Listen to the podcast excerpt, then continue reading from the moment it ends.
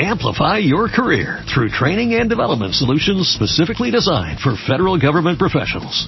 From courses to help you attain or retain certification, to individualized coaching services, to programs that hone your leadership skills and business acumen, Management Concepts optimizes your professional development. Online, in person, individually, or groups, it's training that's measurably better. Learn more at managementconcepts.com. That's managementconcepts.com. Besat Hashem, comenzamos el ciclo de tres conferencias con el tema Megilat Esther.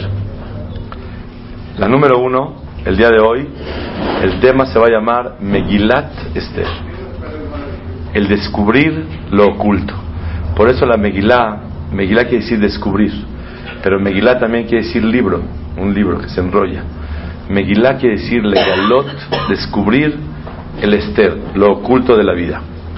Está escrito al principio de la Megilá, Baihi Bimea Hashverosh, y fue en los tiempos de Hashverosh, Hu Hashverosh, él era Hashverosh. ¿Qué decir la palabra él era Hashverosh? Amolech, el que reinaba de Mehodu Beat Kush, desde la India a una ciudad que se llama Kush, 127 países. La pregunta es, ¿por qué dice Hu Hashverosh? Él es Hashverosh. Podría haber dicho la Megillah, Baihi Bimea Hashverosh, y fue en los días de Hashverosh. Amolech, el que reinaba. ¿Qué nos enseña las palabras, dos palabras? Hu Ahashverosh. Él era Hashverosh. Y Bezrat Hashem, la clase hoy es de, dos palabras. Hu Ahashverosh. Él era Hashverosh. ¿Qué nos viene a enseñar? Dice Rashi, en nombre de Jajamim, Hu Berishao Mithilato Beatzofo. Él era el malvado desde el principio hasta el final. Por eso dice, Vayibi Mea Hashverosh, se quedó el mismo Hashverosh desde el principio hasta el final. Se pudiese pensar, si ustedes, yo me acuerdo de niño, cuando nos disfrazábamos y hacíamos la historia de Purim, no había duda que el malo, Aman, el bueno, Mordejai, la mala, Vashti, la buena, Esther. ¿Y a Hashverosh qué? A Hashverosh no se veía un personaje de un perfil malo. Se veía un hombre voluble, borracho, mujeriego. Le faltaba precisión en lo que hacía, pero nunca se veía un hombre malo. ¿A dónde aparece en toda la Megilá un hombre malo? Jamás hizo un banquete dadivoso, generoso, respetaba a cualquier persona, el que quiera tomar que tome, el que no, no. Posteriormente llegó Amán y le dijo, quiero matar a un pueblo, que no vale la pena dejarlo. Adelante, aquí tiene. Nunca le dijo a quién. Finalmente Llegó a Esther le dijo, ay mi rey, quieren matarnos. ¿A quién? ¿Amán? Cuélguenlo, mátenlo. ¿Podemos ahora defenderos a los judíos? Claro, defiéndanse. Se ve, en síntesis, que es un hombre a todo dar. Medio tonto, voluble, borrachito. Nada más. Pero así que decir malo, sin embargo, Hajamim dicen, en dos palabras nos encierran toda la vida de Hashverosh. Hua Hashverosh. Él es el malvado desde el principio hasta el final. ¿Para qué nos enseñan Hajamim que era un hombre malvado? Para que Hasbe Shalom en ningún momento dado alguien se equivoque, atribuya la salvación del pueblo de Israel a Hashverosh y piense que este hombre le salvó la vida al pueblo judío. No es verdad. Él era un hombre rasha, malvado, desde principio a fin. ¿Por qué entonces en la que se escribió Berrúa HaKodesh, por medio de Mordejai y Esther, no se escribió claramente que Hashverosh era un malvado? La respuesta es muy sencilla. Porque en la vida de Ahashverosh se hizo la difusión de la Megilat Esther. ¿Cómo vamos a escribir algo que en Hashverosh vea que era un hombre malo? Entonces la descripción de la personalidad de Hashverosh está muy confusa. Se ve un hombre que no sabía de qué se trataba, un hombre a todo dar, y a Kadosh Barujú ¿Él fue el que hizo el milagro? No, no se nota quién. Como ustedes saben, la gran pregunta, ¿por qué en toda Megilat Esther no aparece el nombre de Boreolam? Una vez que diga. Y si contamos la historia, como vamos a ir las tres semanas y Merced Hashem, estudiando la historia de Purim, nunca aparece el nombre de Hashem. Pregunta el Megilat Starim, Rabbi Yaakov Milisa, ¿por qué no aparece su nombre de Hashem? Contesta, porque si hubiera escrito el nombre y Hashem hizo esto, lo que vamos a ir analizando el día de hoy, y Hashem hizo el otro, y Hashem hizo lo tercero, y Hashem hizo, y Hashem hizo, me decía Jesús, entonces, ¿qué yo qué? ¿Todos se lo dejaron a Boreola? Entonces, él fue el que movió todo y somos marionetas y muñequitos del Todopoderoso? Eso no.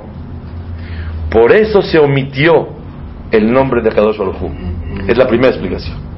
La segunda, hasta el final la vamos a decir Entonces quiere decir que Jajamim nos encierra en toda la historia de Purim en dos palabras. Y fue en los tiempos de Hashverosh, Hu Hashverosh. Él fue el malvado Dice Rashi, mithilato be'atzofu. Y ahora vamos a comenzar a ver con una óptica de Torah shebe'alpe, lo que dicen los midrashim, las gemarot, Hazal, cuál es la esencia, qué es el contenido profundo que hay en Megilat Esther, que no conocen los goim. Número uno, quiero que sepan, que Ahashverosh, este señor, era un hombre que él se casó con la descendiente de Nebuchadnezzar. Vashti venía de Nebuchadnezzar, que se, él destruyó el primer Betamigdash. La historia de Purim exactamente fue entre el primer Betamigdash y el segundo, aproximadamente el, intervalo entre el primer Betamigdash y el segundo fueron 70 años. La historia de Purim se realizó entre los cincuenta y tantos años entre el primer Betamigdash y el segundo. La historia de Purim dura 12 años, del año 3 al año 12. Son, perdón, 9 años, del año 3 de Hashverosh al año 12. Y después un año más, y el hijo de Esther, que tuvo con Ahashverosh, fue el que permitió la construcción del segundo Betamigdash. Esta historia duró nueve años. El año doceavo fue cuando se le ocurrió a Amán asesinar al pueblo de Israel. ¿Cuánto tiempo duró desde el decreto de destrucción del pueblo judío hasta que falleció Amán? 96 horas. Nada más. Cuatro días. Cuatro días duró Amán desde el decreto hasta que lo colgaron. Cuatro días. Todo el poder, toda la riqueza, toda la maldad, todo el intento de Amán en cuatro días desapareció. Tenemos que describir quién fue Hashverosh para que podamos atribuir Behemet el favor a Hashem Baraj. Y voy a hablar unos minutos para comprobar quién era Hashverosh y ver que él era más malo que Amán. No borracho, tonto, voluble, más todavía. Ua Hashverosh. Y que nadie, Hasbe Shalom, minimice, disminuya la grandeza del milagro de Hashem Baraj en Purim. Megilat Esther. Vamos a descubrir lo oculto. Megilat es descubrir y Esther es lo oculto. Dice el al Kadosh y Hajamim trae en el Midrash que él le pidieron permiso para construir Betamigdash nuevamente y él prohibió.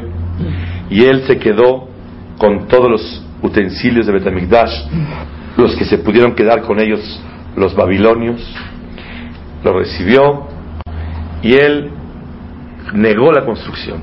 Él reinaba sobre 240 Medinot, 240 países.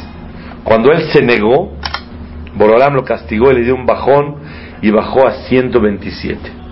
Perdió 113 países. ¿Por qué los perdió?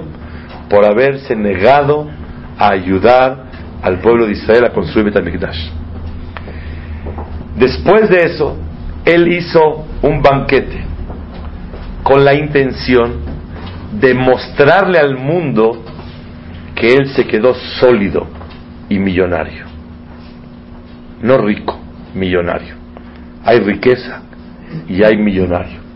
Rico es aquel que goza lo que tiene, que no le hace daño. Millonario es el que tiene demasiado. Este millonario, Hashverosh, tuvo un gran problema. Como él vio el bajón que Borolam le dio, él decidió hacer una fiesta para presumirle al mundo lo que él es. Y por eso en el primer capítulo de Hashverosh describe todo lo que hizo 180 días un banquete. 180 días. Oro, plata, de todo, vino, ¿qué no había? 180 días, orquestas, de todo había. Para demostrarle al mundo, dice el Al-Shikh, Al-Shikh es Rabbi Moshe Darshan, que estuvo en el tiempo del Arizal, en Tzfat y Kodesh, en, en Eres Israel, contemporáneo del Arizal y de Marana Bet Yosef Escribe el Alshich que él hizo el banquete, como dice Hakabim en el Midrash, para presumirle y él exhibía todos los utensilios de Betamikdash para burlarse de Am Israel y de Boreola. Luego hizo una fiesta de siete días. ¿Para qué la hizo? Para hacer pecar al pueblo de Israel. Que principalmente el pueblo de Israel se concentró en su exilio del primer Betamikdash en Shushan.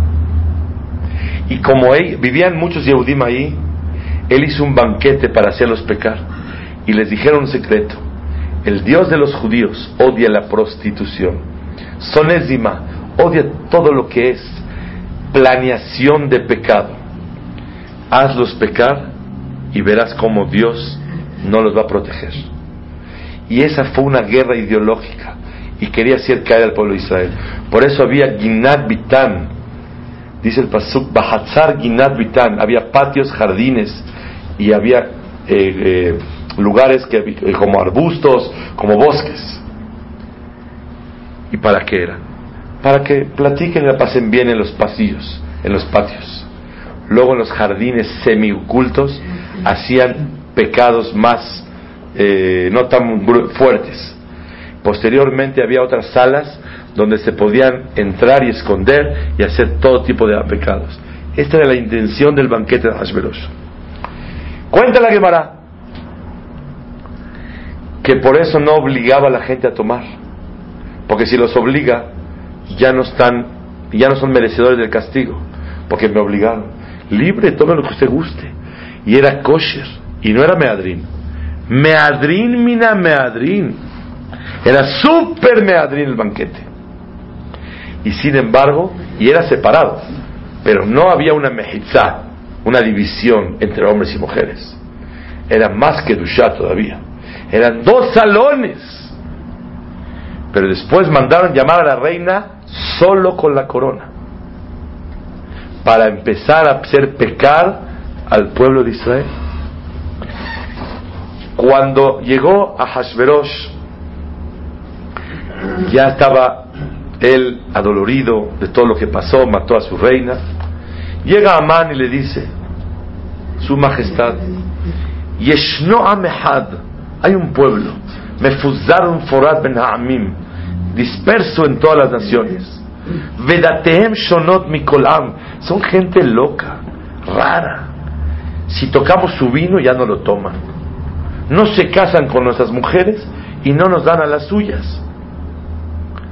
Hoy es Shabbat, no se puede trabajar. Hoy es Rosh Hodesh, hoy es Pesa. Puras cosas raras. Si le ponemos el huevo en el sartén, ya no se lo comen. La verdad son raros.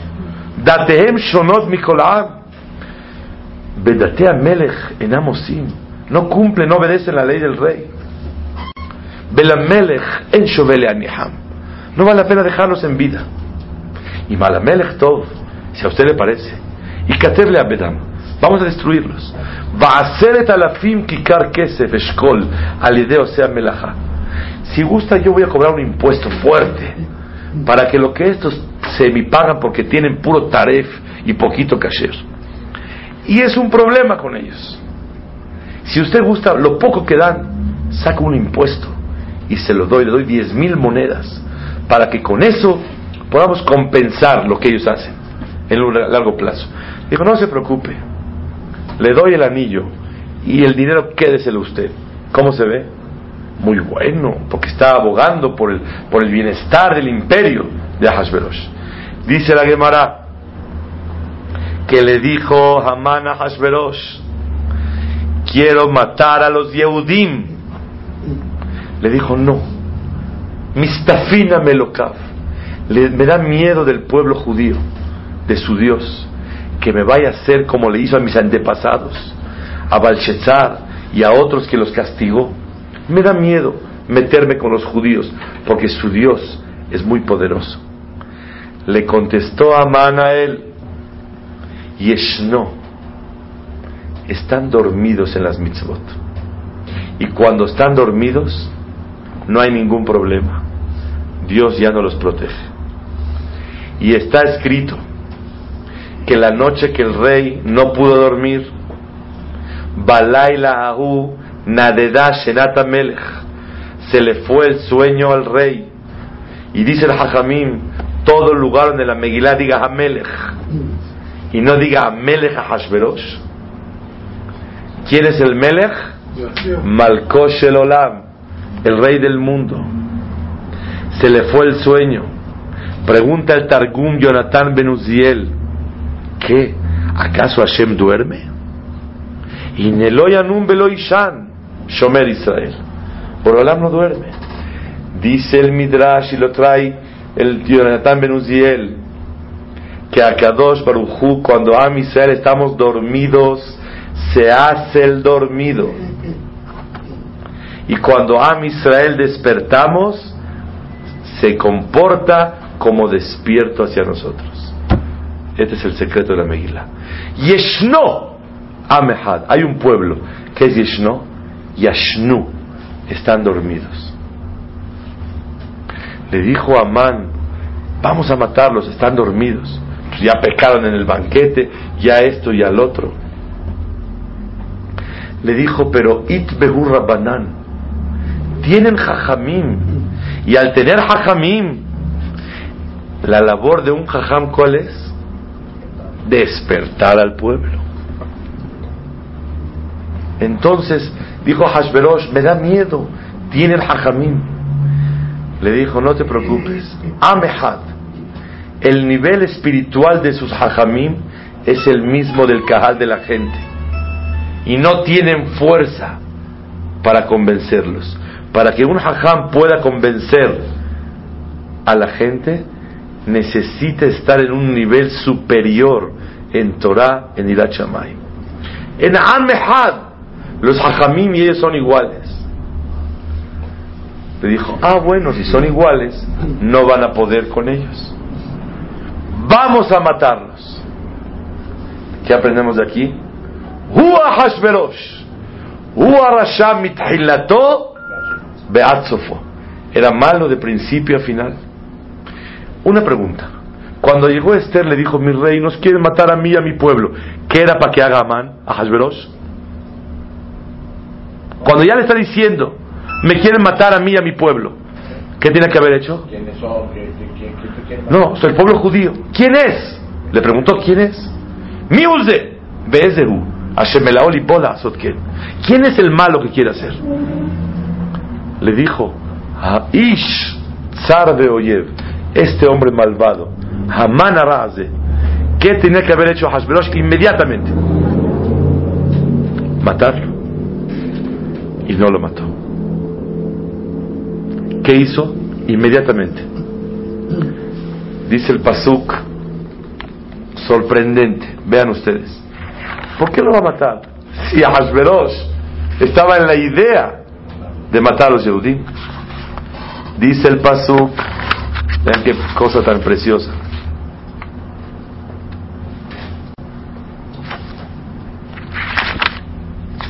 Ish Zar de Oyev Aman Araze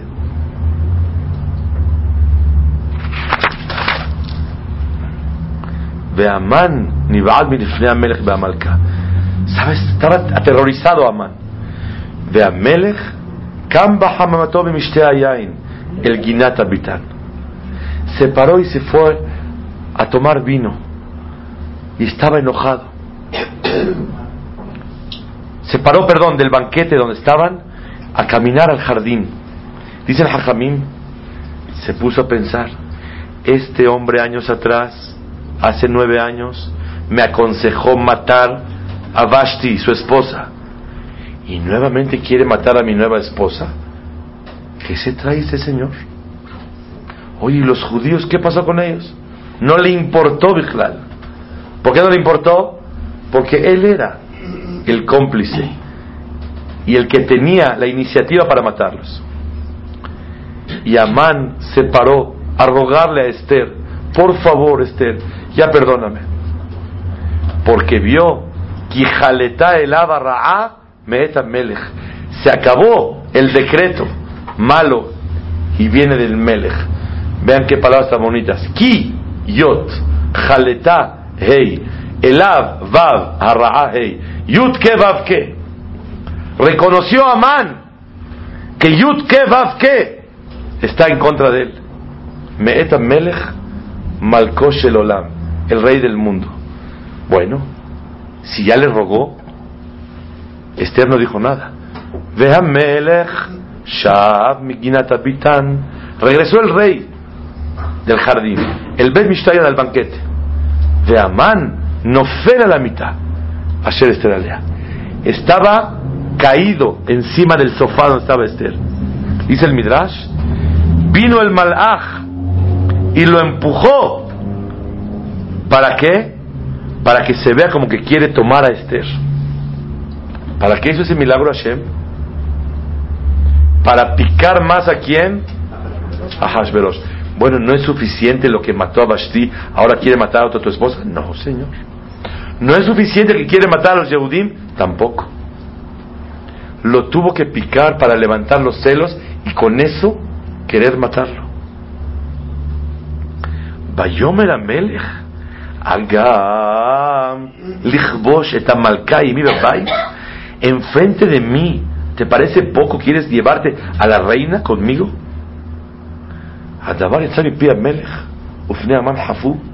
Salió esa oración del rey y la cara de Amán estaba sorprendido.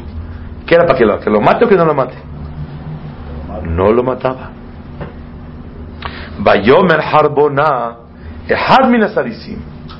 y se paró uno de los ministros, se llamaba Harbona, le dijo, rey, ahí está el árbol que hizo Amán para matar a Mordejai, al hombre que habló bien de usted y le salvó la vida años atrás porque a Mordejai cachó a Victán Bateres, que hablaban otro idioma y estaban tramando matar al rey. Y Mordejai fue y le dijo a Esther, y Esther le dijo al rey en nombre de Mordejai que le salvó la vida. Y lo anotaron en los libros. Dijo, este señor quiere matar a alguien que me salvó la vida a mí, seguro la trae contra mí. Bayomer Amelech Teluhu Alav. Cuélguenlo. Vean ustedes. A Hashverosh le notificaron que quieren matar a Esther, la reina, y al pueblo judío. No le importó. lo vio que es el mismo que sugirió matar a su esposa la anterior y ahora la misma. No le interesó. Lo vio echado encima de Esther. Y Borolam hizo el milagro porque querían encender la ira de Ahashverosh, porque no era suficiente. Tampoco fue suficiente. Cuando le dijeron que quiere Amán matar al querido del rey que le salvó la vida, dijo, seguro que este no me quiere. Y entonces decidió matarlo a él. ¿Qué aprendemos de todo esto? Vemos el odio que le tenía a Hashverosh. Por eso dice Hajamim, no pienses que Hashverosh nos salvó a nosotros. Después que le hizo y después que lo mataron, queremos defendernos. Claro, defiéndanse. Queremos eso. Claro, con mucho gusto. Se ve como que fue un, hombre que ya se arrepintió y nos ayudó. No, es el malvado. Mitahilato Beatzofo. Desde el principio hasta el final. Y esta fue la descripción. Hasta aquí la introducción del tema.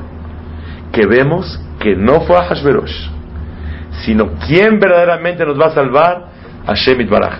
Vamos juntos a estudiar cómo Bezat Hashem Boreolam fue ayudándonos en cada paso de esta Megilat Esther.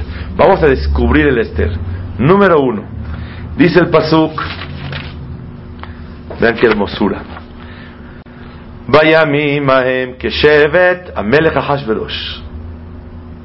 En esos tiempos, cuando se estableció el rey Ahasverosh, al Malkuto, sobre la silla de, él, su trono, ve Shushan, que estaba en Shushan Abira.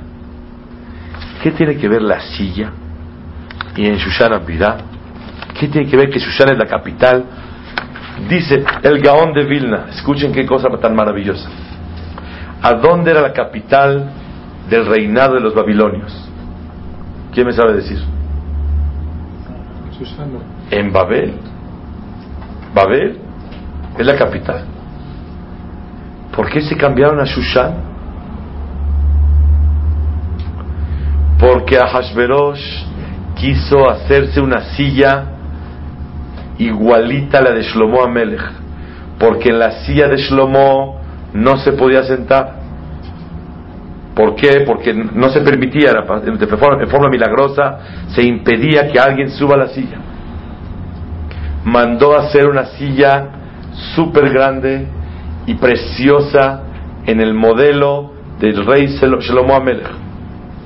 Resulta ser que nadie sabía hacerla. Vino a México y no le entendían la gente cómo se hace una silla. Fue a Estados Unidos y eran puras eléctricas, entonces no había sillas como la de Shlomo Amelech fue a China y estaba muy cara la mano de obra y no funcionaba. Y, fue nadie sabía hacerlo. ¿Dónde sí? En Shushan. En Shushan sabían hacerla y ahí se la hicieron. Él quería transportar la silla hacia Babel, pero no se podía por lo grande y lo pesado y lo dificultoso que estaba. Tanto que dinero costó hacerlo dice el Gaón, que no vale la pena transportar, no se podía hacer. Decidió cambiarse a Shushan, que ahí está la capital, un Shanhater la silla, para que él se siente en la silla como la del rey Salomón, cambió la capital a Shushan. Que Shevet Amelech Hashverosh al Maljuto, ¿cuántos años tardó hacerse? la silla, Vishna Chalosh le moljo tres años. Y la silla la construyeron en Shushan. Se fue Shlomo Amelech a vivir a dónde? A Shushan. Y entonces todo el reinado en forma principal se trasladó a Shushan. ¿Y por qué? Dice el Gaón de Vilna. ¿Por qué fue así? Ish Yehudía ya Beshushan. Borolam les metió en la cabeza a los Yehudim irse a Shushan. Y como se fueron a vivir a Shushan, para pasar todo este eh, incidente y todas estas pruebas a los Yehudim, de acudir al banquete o no acudir y que salga el decreto en contra de Am Israel y hacerlos pecar y que Esther se la lleven de ahí y que Mordejai esté cercano del rey y que Mordejai escucha a Victán Bateres y etcétera y etcétera y etcétera le metió la locura a Hashverosh de qué? De sentarse en una silla del modelo de Shlomo Amelech. Y trasladó todo para allá. Y este es de los primeros milagros que vemos en la Megilá de Esther. Megalim está Esther.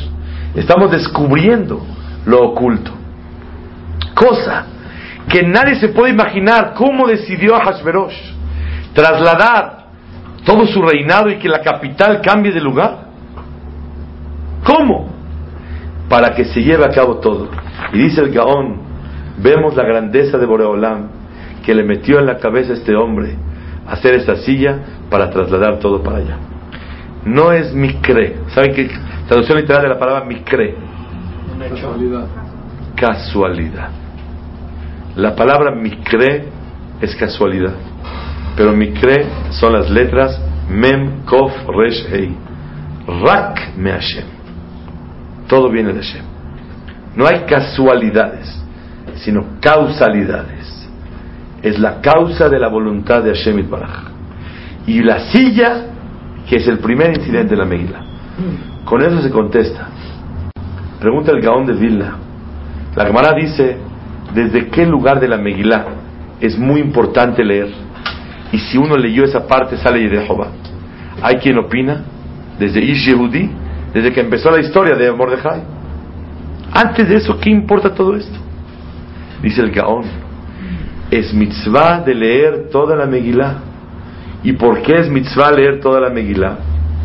Porque con eso podemos ir viendo hasta el milagro de la silla de Hashverosh. Que de ahí Boreolam fue armando la historia para que se lleve a cabo todo lo que Boreolam quiso hacer.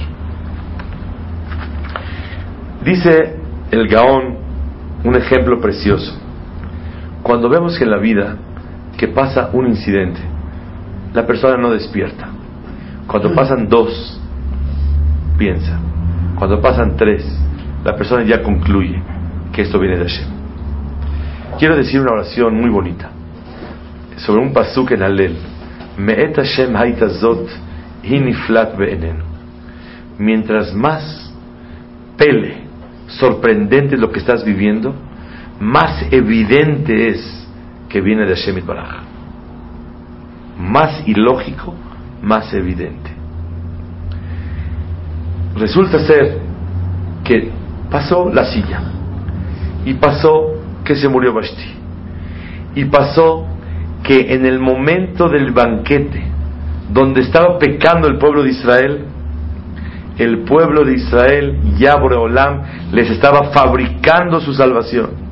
¿quién se murió en el banquete? Basti ¿para qué Boreolam mató a Basti? para que venga Esther y con eso se salve el pueblo de Israel Boreolam desde qué momento estaba fabricando la salvación? Simultáneamente cuando el pueblo de Israel estaba haciendo enojar a Boreolam. Dice el Gaón Milisa. Por eso el pueblo de Israel, ¿cuánto tiempo les, les tardó entender retroactivamente toda la historia? Nueve años. Cuando Boreolam nos salvó, dijeron, ¿cómo?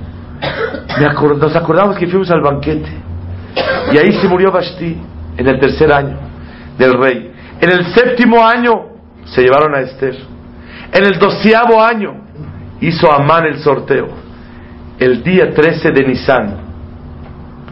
Y el día 17 de Nisan falleció Amán. Y el decreto era para el día 13 de Adar. 11 meses más. Y todo esto a Israel fueron hilando. Y justo pasó Mordejai. Y justo entendió el idioma. Y de ahí el rey se enamoró de Mordejai. Y todas las historias que iban, que vemos en la Megilá, nadie las podía hilar. Nadie vio la unión de todos los incidentes. ¿De cuántos años? Nueve años. Yo recuerdo que cuando estábamos el día de las Twin Towers, que Bin Laden hizo su travesura, yo me acuerdo que lo primero que sentí, estaba yo estudiando en el Colel, dije, y oímos que árabes lo hicieron, dije, ya es época de Mashiach. Y esto no acabó aquí. Ya se cayó en las Twin Towers. El mundo va dando vueltas. Y de ahí se empezó a fabricar. Ya pasaron nueve años. Primero nos, nos, nos quitan los zapatos. Ahora los líquidos. Y cada problema, 2001. Y cada, todavía no pasa, ocho años y fracción. Y cada vez el mundo se va enredando más. Y el odio entre árabes y Estados Unidos a partir de esa época fue acrecentándose. Y Irán amenaza. Y Kuwait, Estados Unidos, esto y los árabes y el petróleo. Y el mundo entero se va haciendo bolas. Y todo por un incidente que de ahí, pasando años, nos vamos dando cuenta que Boreolam quiere. Yo recuerdo que sentí Dije, esto va a ser una historia de Purim. ¿Quién sabe hasta dónde vamos a llegar? Porque no va a acabar ahí. Y esto es lo que Borolá nos quiso enseñar, Megilat Esther. Y por eso el nombre de Boreolam no aparece en la Megilá. Porque saben ustedes, aquí tenemos que buscar a Hashem. No como Yitziat Mitzrayim, que Boreolam hizo milagros evidentes sino aquí tenemos que encontrar a Shemit Baraj. Dice el Gaón, Mashal, el ejemplo de un rey que tenía un hijo único y se portó mal y todo el mundo le tenía envidia porque lo quería muchísimo el rey. Cuando el hijo lo corrieron del reinado, el rey estaba muy preocupado que en el bosque donde se fue los animales lo vayan a dañar o simplemente los enemigos del hijo que tanta envidia le tenían podían ir a atacarlo. Y él mandó un grupo de soldados para que lo estén protegiendo. En una ocasión había unos leones, llegaron los soldados, le dispararon, le hicieron, y vio a los soldados de su papá. Bueno, a lo mejor estaban por aquí y tuvieron piedad. Segunda instancia, llegaron los, los que tenían envidia y querían matarlo, y otra vez los soldados lo salvaron. Y dijo el rey, dijo el, el hijo del rey, mi padre me los mandó para protegerme. A pesar de que me equivoqué y pequé, mi padre está al pendiente de mí. Regresó con su padre, hizo teshuvah y aceptó todo. Dice el Gaón, la Gemara dice en Masejet Shabbat Behet que en el tiempo de Itziat Mitzrayim, Boreolam nos hizo muchos milagros. Sin embargo, la Torah la tuvimos que recibir de una manera forzada. Kafá Alehem Arkekigit. Boreolam nos presionó para recibir la Torah. ¿Y cuándo la recibimos con amor? ¿Cuánto? Mil años después. ¿Por qué? Porque hasta que se construyó el primer Betamigdash, pasaron 480 años de la salida de Egipto.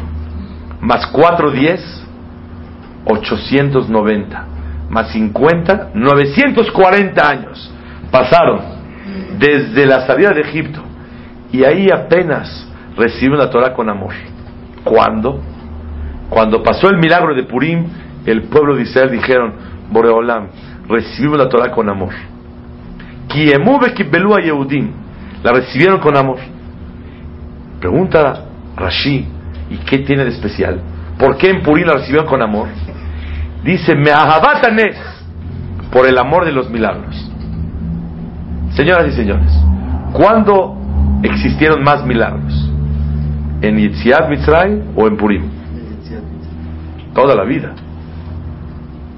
El man, las nubes, se partió el mar, ranas, sangre, granizo, todo. ¿Qué no fue suficiente para enamorarse de Boreola? ¿Qué de especial? Manishtana, Purim, a Pesach. ¿Qué hay en especial en Purim que vieron que se enamoraron de Boreola? En Yetziat Mitzrayim vieron un rey poderoso, pero en Purim vieron un padre que está al pendiente de mi vida y todo lo que yo considero que son casualidades no es mi cre, sino es Rakme Hashem. Todo viene en mi vida de Boreola. Le pregunté una vez al hijo de la Moshe Feinstein, vino a México, Rav David Feinstein, ¿cómo sabe que su padre lo quería? Estaba muy ocupado siempre, enseñando Torah, esto, ocupación, la gente. ¿Cómo sabe que su papá lo quería? Me contestó que su padre se levantaba tres y media, cuatro de la mañana a estudiar Torah. Y en esas mañanas, en Nueva York, frías, heladas, se ponía la camisa de su hijo en el calentador para que cuando su hijo se levante se ponga la camisita o oh, calientita. Pero no servía de nada, porque a los dos minutos salía a la calle, estaba nevando. ¿Qué ganó con la camisa? El oj del momento de ponérsela, el cariño y el amor que le estaba manifestando a su hijo. Quiero, hijo, que te acuerdes que te la calenté para que sientas bonito. Me dijo David Feinstein, de ahí me acuerdo que mi papá me, quería. ¿Oyeron? Tan ocupado su papá, tan un jajam tan importante, de tantas Torah y esto y lo otro asuntos, de todo el mundo, no nada más Estados Unidos. Pero como le calentaba la camisa, antes lo veía como el jajam más grande de la generación, ahora lo vio actuando como un padre. Y Etziad Mitzrayim, demuestra la grandeza de Boreolá. Pero Purim, el ser nuestro Padre que nos quiere y fue manejando todo el mundo y fue hasta la silla, cambió el reinado para acá y para allá y escuchó el idioma. Ese es Purim. Purim, me nes, dice Rashi, el Maseret Shabbat Pehet. ¿Cuál, ¿Cuál tipo de milagro? No por la cantidad de milagros, sino por el tipo de los milagros que Borolam está con nosotros. Quiero decirles algo muy profundo. La Gemara dice, Esther minatorah minay, ¿de dónde hay una insinuación? ¿Dónde está aludida Esther en la Torah? Dice, Beanoji aster astir panay bayomahu. Me voy a ocultar de ustedes. Anoji yo Boreolam Aster Astir, me voy a ocultar. Ahí viene aludida Esther. Dice el Gaón que cada tzaddik de la época, y Mordejai, ¿dónde está? Cada tzaddik tiene que estar aludido en la Torah. ¿Qué es especial en Esther? Dice, porque Esther Amalcá fue un milagro en la diáspora, donde vivimos con obscuridad y con sufrimientos. ¿También Boreolam está con nosotros? O mientras que vivimos en la diáspora, Boreolam ya no nos cuida y está molesto con nosotros. Dice el Gaón, a Esther Amalcá nos enseña que hasta fuera de Israel, Hutzlares, que estamos sufriendo la diáspora, la oscuridad, Boreolam está con nosotros. Anojí Aster Astir. Y eso es lo que simboliza. Si pasó una cosa, a lo mejor una casualidad, dos, tres, por eso Am Israel vieron que su padre está con ellos, Hazru y se acercaron a Borelam con amor. Esa es la historia de Purim. Si queremos ver muchos más detalles, vamos a ver unos cuantos más viendo la grandeza de Shemit Baraj. Todos saben que cuando mataron a Bashti se mandaron unas cartas no sé si se acuerdan qué cartas. ¿Qué decían las cartas cuando las mandaron matar a Bashti?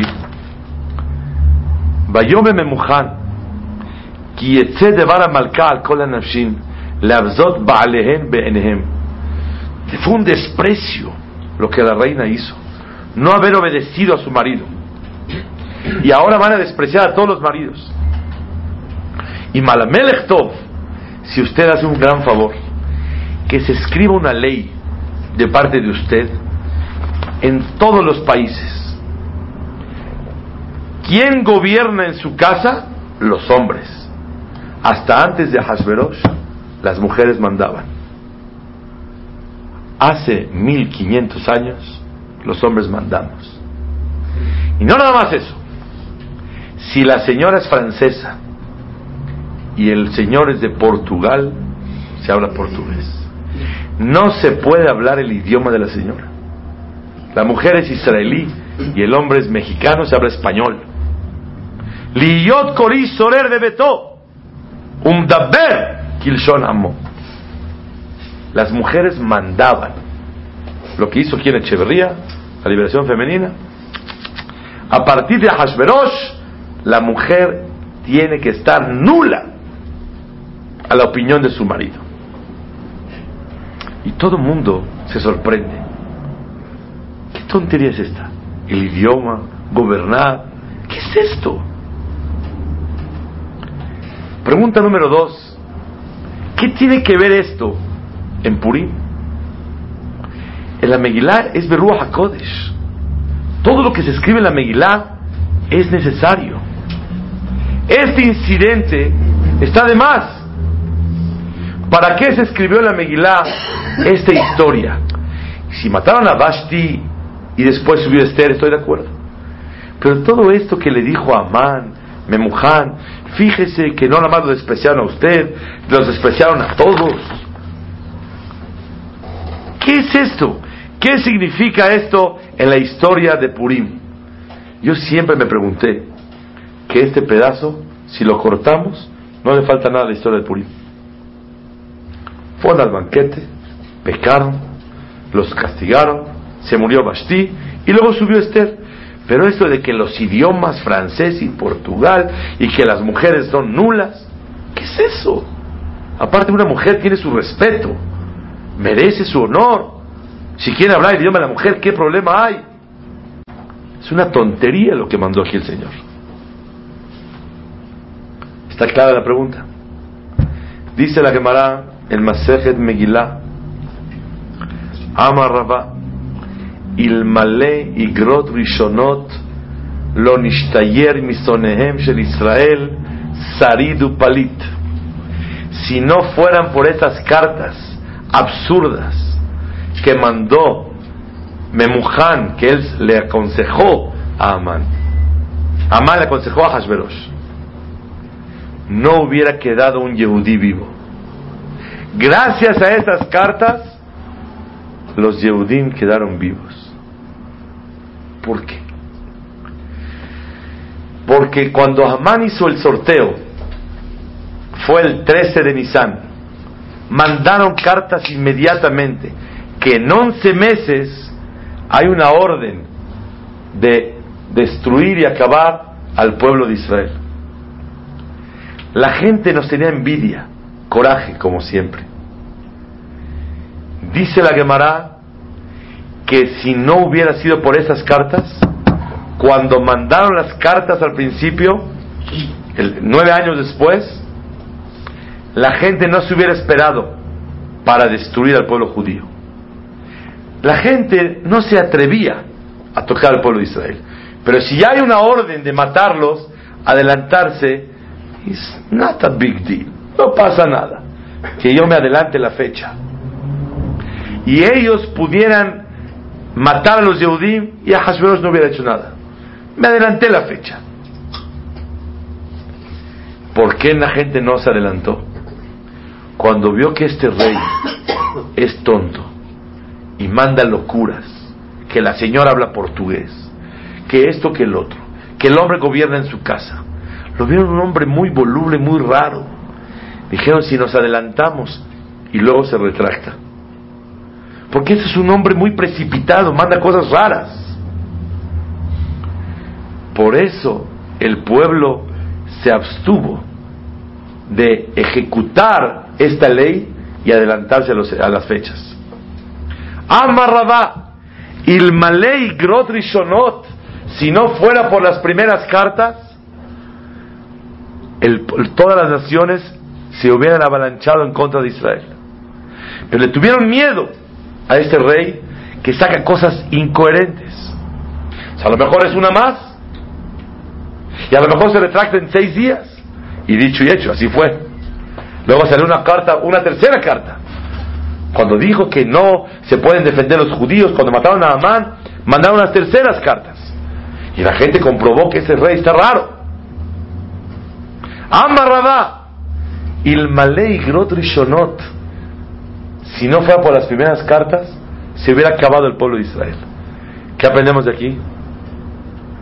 Que esto que se escribió en la Megilá se necesitaba para salvar al pueblo de Israel. La silla fue para salvar al pueblo de Israel. Las cartas del idioma portugués y francés es para salvar al pueblo de Israel. Más todavía, dice el Megilat Starim, que ahí dice una orden, y Malamelech Tov, y de Bar Malchut Milefanav. ¿Qué es la palabra Milefanav? Delante de usted. Se entiende como que nada más delante de usted, claro que sale delante de usted. Dice el Megilat Starim que la intención de Memujan de era quién era este? Amán. ¿Cuál fue la intención de Amán?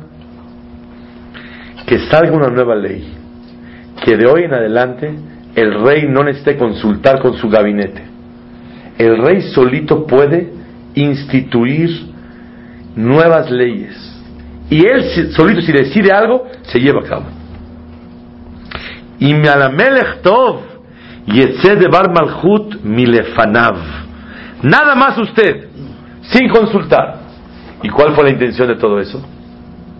Para que posteriormente, cuando él quiera matar a los Yehudim, no necesite consultar con su gabinete y él solito pueda sacar la ley. Para eso Memujan, que es Amán, le aconsejó nueve años atrás. Pero ¿para qué lo hizo? Para con eso matar al pueblo de Israel.